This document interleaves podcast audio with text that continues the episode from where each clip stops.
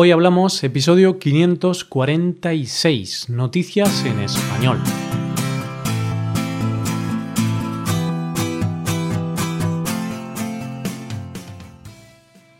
Bienvenido a Hoy Hablamos, el podcast para aprender español cada día. Ya lo sabes, publicamos nuestro podcast de lunes a viernes. Puedes escucharlo en iTunes, en Android o en nuestra página web ya sabes que tienes disponible la transcripción de este episodio y una hoja de trabajo en PDF con ejercicios y explicaciones de vocabulario y expresiones. Este contenido solo está disponible para suscriptores premium. Hazte suscriptor premium en hoyhablamos.com. Buenos días, ¿qué tal oyente? ¿Cómo ha ido la semana? Sí, ya sé que es jueves y aún quedan días para que termine la semana, pero ¿qué quieres que te diga? ¿No te pasa que hay jueves que parecen viernes? Venga, vamos ya con las noticias. Primero hablaremos de Facebook, después del robo de un banco y para acabar hablaremos de un amor que no duró tanto como se esperaba. Hoy hablamos de noticias en español.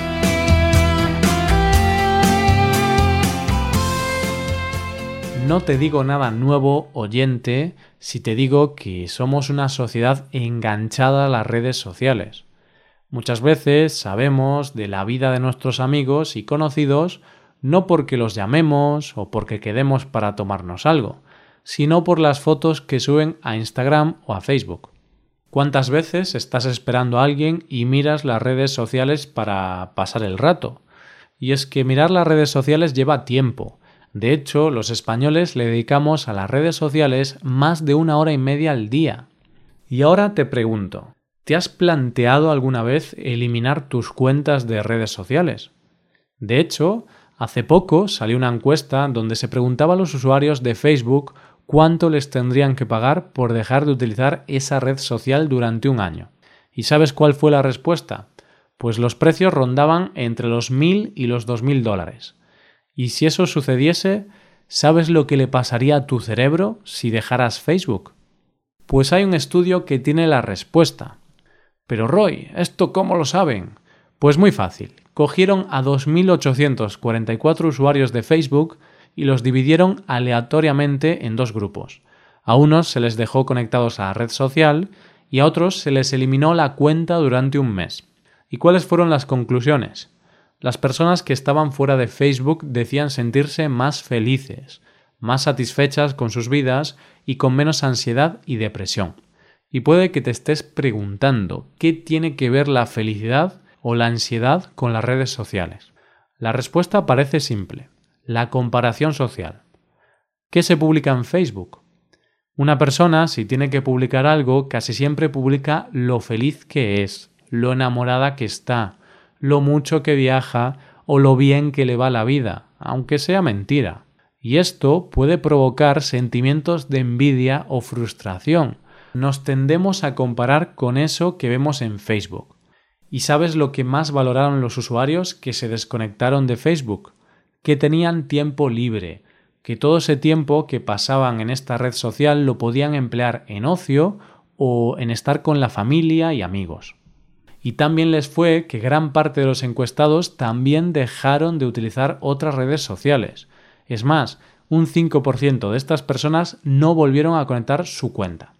En fin, oyente, que nos pasamos la vida buscando la fórmula de la felicidad y quizá un simple paso para conseguirla es prestar más atención a la vida real y menos a la vida virtual.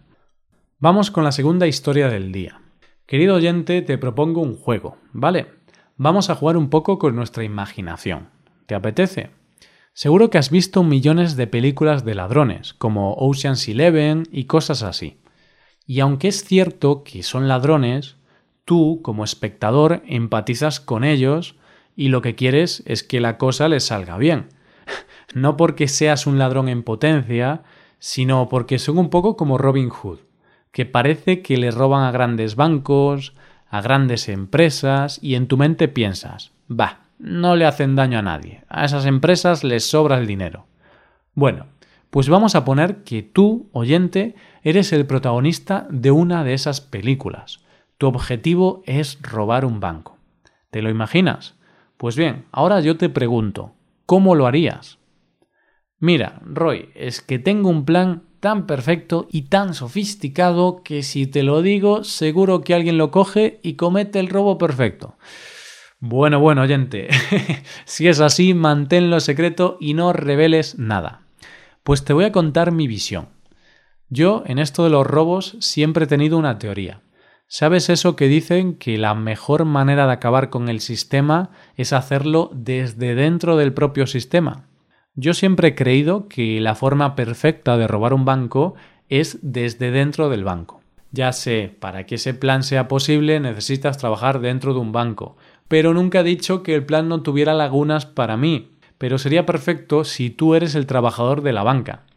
Pero tengo que decirte que lamentablemente esta idea genial no se me ha ocurrido solo a mí, sino que se me ha adelantado King Kishen. ¿Y quién es este hombre? Pues un programador informático chino de 43 años y trabajador del banco Washa Bank, que ha conseguido robarle al banco en un año casi un millón de euros. Espera, espera, Roy. ¿Cómo un banco no se da cuenta de que le han estado robando a lo largo de un año? Pues porque, como decía mi gran plan, porque lo hicieron desde dentro. El caso es que King se dio cuenta de que había un error en el sistema del banco que provocaba que todas las operaciones realizadas alrededor de la medianoche no quedaran registradas. ¿Y eso qué significaba? Significaba que podías sacar la cantidad que quisieras del cajero, y al no registrarlo el sistema, en la cuenta seguía quedando exactamente el mismo dinero. Es decir, imagínate que alguien tiene mil euros.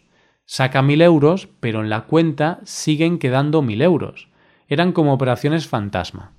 Entonces, King se dio cuenta de que este error en algún momento el sistema lo detectaría, pero como él era programador, suprimió las alertas del error. Así que King tenía vía libre para robar todo el dinero que quisiera. Consiguió robar durante mucho tiempo sin levantar sospechas.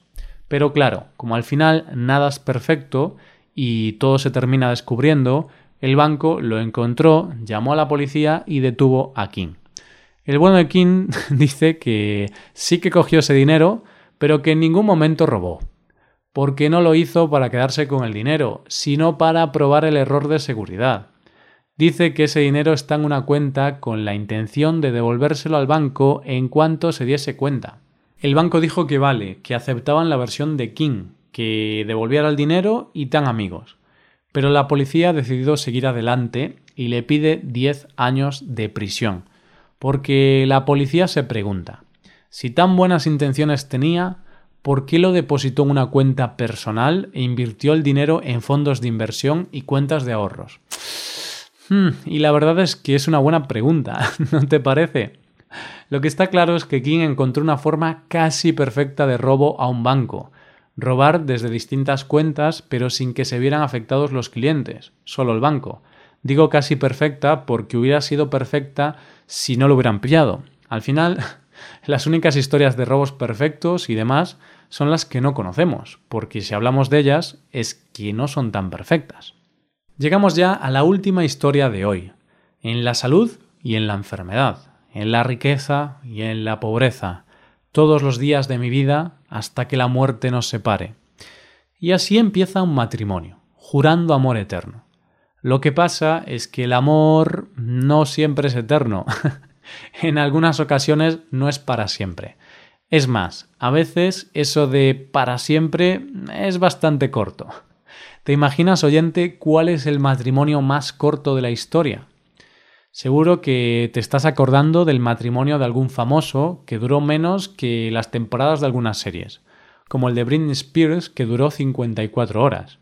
Pero bueno, eso casi no cuenta porque se casó con un amigo mientras estaba de fiesta en Las Vegas y claro, las risas se mezclaron con el alcohol, una cosa llevó a la otra y todo terminó en matrimonio. Y es lo que pasa con esas borracheras, que una vez que se pasa el efecto del alcohol te preguntas, ¿qué ha pasado? Y vas corriendo a anular el matrimonio. Cosas de estrellas. Pero no, el récord del matrimonio más corto no lo tenía ninguna celebrity, sino que lo tenía una pareja de Dubai con el increíble tiempo de 15 minutos. Tenía. En pasado. hay alguien que ha durado menos tiempo. Pues sí, oyente, hay una pareja que ha superado ese tiempo. y es que una pareja de Kuwait se ha divorciado después de tres minutos de matrimonio. Sí, sí, no has escuchado mal. Tan solo tres minutos. Pero vamos a ver, ¿cómo puedes divorciarte en menos de tres minutos? ¿Qué te puede pasar en tres minutos para que pienses, se acabó, no pienso estar más tiempo casado con esta persona? Esta pareja convencida de su amor eterno, llega a los juzgados para casarse ante sus familiares, amigos, el juez y el Corán. Todo es perfecto, se prometen amor eterno y el juez certifica que ya son marido y mujer. Se besan, les aplauden, los felicitan y ya es hora de abandonar el juzgado e ir a celebrarlo por todo lo alto. Es el comienzo de una vida juntos. Pero cuando se disponían a salir, ya como marido y mujer, la novia tropieza y se cae. Todo el mundo acude a ayudarla y mientras está en el suelo escucha una voz ridiculizándola y llamándola estúpida. La mujer no daba crédito a lo que estaba escuchando. Además de la vergüenza que le provocaba el haberse caído el día de su boda, había alguien que la estaba dejando en ridículo e insultándola. Una falta de respeto, ¿no te parece?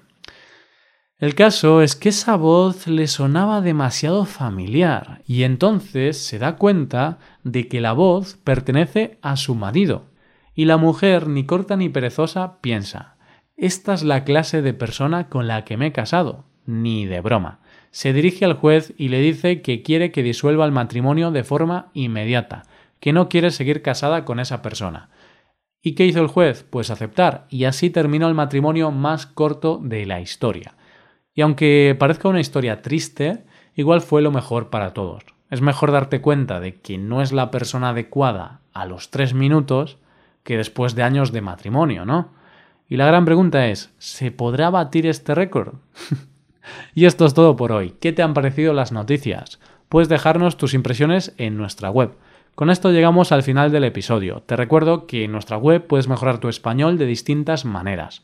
Por un lado, puedes hacer clases por Skype con profesores certificados y nativos de España.